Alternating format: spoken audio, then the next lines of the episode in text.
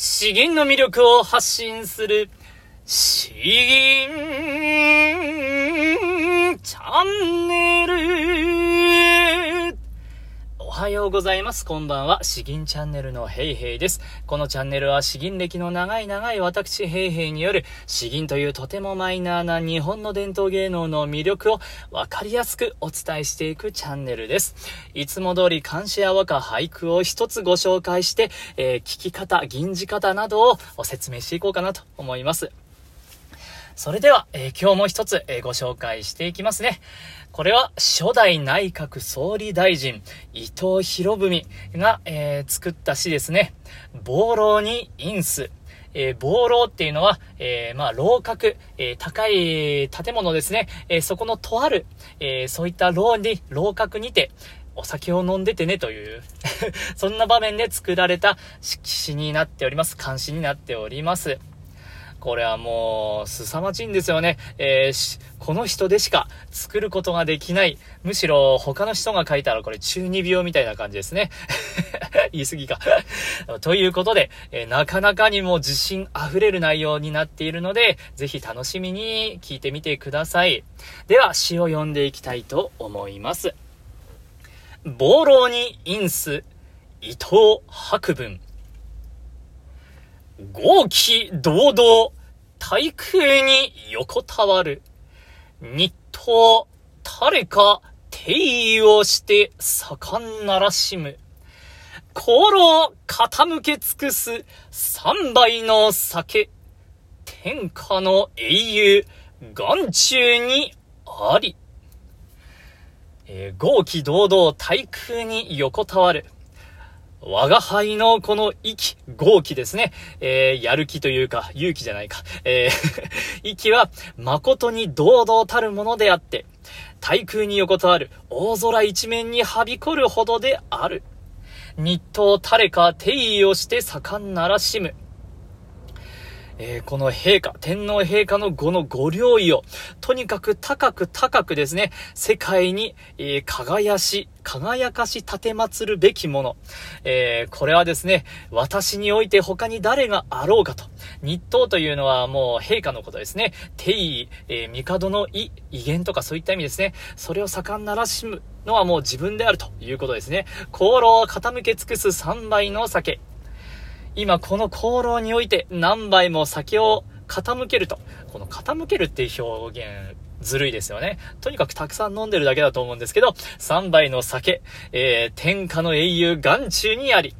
えーそうすると気分が高まってくるんですね。元気はさらにさらにますます応一して溢れてきて、えー古今天下の英雄は皆私の眼中に入ってしまうのであると。眼中にありってなかなか言わないですよね。えー自分なんてもう眼中に入ってないよ、眼中なしだよとか、あそういう風に言われることはあろうともですね、えー全員、しかも英雄ですよ。英雄が眼中にありとかもう、信じられないですね。これこそ、えー初代内閣総理大臣しか作れないしと。他に誰がやれるねんということなんですけれど、そういう凄まじい監視になっております。えー実際に吟じていく際にはですね、難しい節回しはないです。とにかく堂々たる、力強い。ただ大声じゃないんですね。大声じゃなくて、堂々している。堂々としている。えーこれが大事なので、腹式呼吸を全力で使わないと。おもうこの圧で失敗するとおしまいですね。豪気堂々とか言ってもダメだし、豪気堂々とかこういう風にただ大きくしてもダメと。豪気こういう風に力を入れる。腹に力を入れる。丹田に力を込める。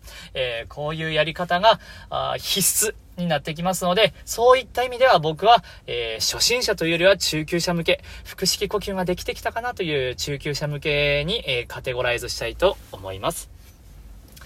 それでは、えー吟じていきましょう。暴浪に陰す、伊藤博文。ごき、どど、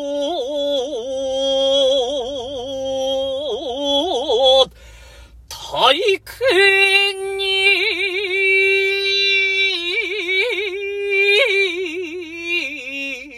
横たわる。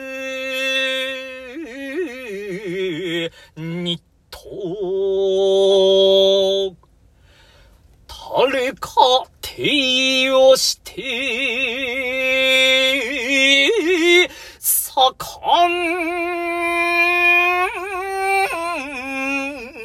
ん、ならしむ。心、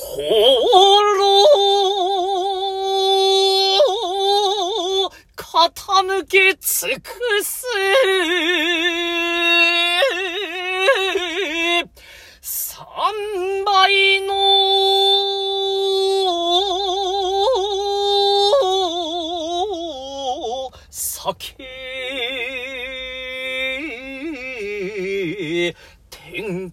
の。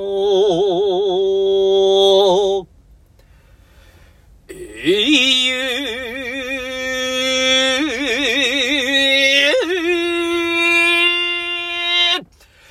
眼中に。